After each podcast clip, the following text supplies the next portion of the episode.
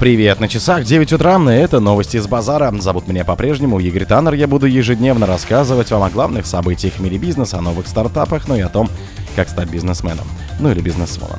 Дворицкий между Крымом и Ростовом-на-Дону начали строить железную дорогу. Компания Уоррена Баффета отчиталась об убытке в 12,8 миллиардов долларов. Продажи автомобилей Volvo Cars выросли в октябре на 10%.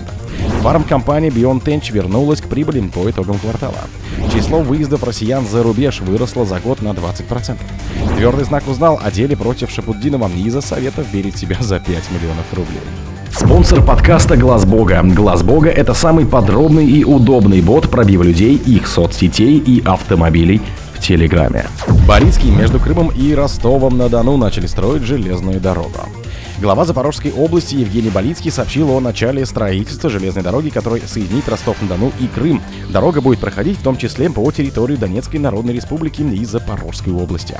Второй проект строительства, которого уже начато со стороны Донецка. Это железная дорога, которая будет проходить от Акимовки до Ростова через Бердянск и Мариуполь. Этот проект уже начат. Железнодорожный узел, с которого пойдет строительством таким образом, чтобы мы смогли обезопасить движение железнодорожного транспорта от обстрелов, рассказал Евгений Болицкий. По словам главы Запорожской области, существующая железная дорога вдоль города Пологи в направлении Орехова через Камыш-Зарю на Волноваху значительно устарела и небезопасна. Строительство новой железнодорожной инфраструктуры позволит решить вопрос с вывозом зерна, железной руды, лома, угля, тлетилон. Если едет через Крымский мост не только далеко, но еще и сегодня мост является объектом повышенной опасности, заключил Евгений Боицкий. Компания Уоррена Баффета отчиталась об убытке в 12,8 миллиардов долларов. Холдинг миллиардера Уоррена Баффета отчитался об убытке за третий квартал 2023 года в 12,8 миллиардов рублей. За тот же период прошлого года убыток составил 2,8 миллиардов, следует из финансовой отчетности компании. Как сказано в отчете, большая часть потерь остается нереализованной, так как компания сохранила основную часть своих акций с крупным пакетом ценных бумаг компании Apple. По правилам бухгалтерского учета мы включили в свою прибыль всю стоимость инвестиций 341,1 миллиард долларов, сказано в документе. Стоимость пакета акций Apple холдингом за квартал сократилась на 20,8 миллиардов. Ранее Уоррен Баффет признал не анализировать прибыль и убытки от инвестиционной деятельности за один квартал. Продажи автомобилей Volvo Cars выросли в октябре на 10%. По итогам октября продажи автомобилей шведской компании Volvo выросли на 10% в годовом исчислении.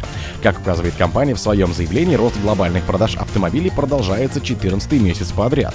Основным драйвером роста стали электроавтомобили, продажи которых увеличилась на 29% в годовом исчислении. В октябре компания Volvo, мажоритарным владельцем которой является китайский холдинг Geely, продала почти 60 тысяч автомобилей. Из них 36% составили гибридные и электроавтомобили. При этом конкуренты шведского производителя, в том числе General Motors, Tesla, Volkswagen, ранее отмечали, что спрос на электромобили растет более медленными темпами, чем ожидалось. На крупнейшем для Volvo Cars рынке в Европе продажи выросли на 13% по сравнению с октябрем 2022. В США продажи компании показали 19% рост, в Китае остались на прежнем уровне. Самой популярной моделью в октябре была XS60. Акции компании на Стокгольмской фондовой бирже отреагировали на результаты октября ростом почти на 4%.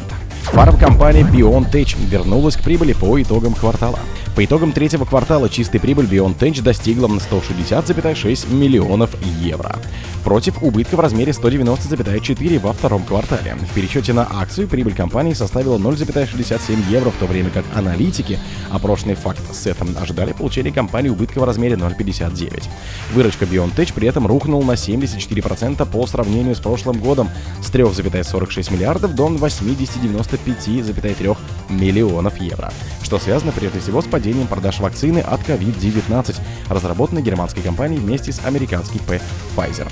Спрос на них существенно падает, так как мир постепенно выходит из состояния пандемии. И BioNTech снизила собственный прогноз по годовым продажам вакцин на 20% с 5 миллиардов до 4 миллиардов евро. Число выездов россиян за рубеж выросло за год на 20%. В январе-сентябре 2023 года граждане России совершили 21 миллион поездок за рубеж, следует из статистики погранслужбы Федеральной службы безопасности, который проанализировал РБК. Количество выездов за границу в этом году оказалось на 20% больше, чем в январе-сентябре прошлого года. За тот период погранслужба зафиксировала 17,4 миллиона поездок.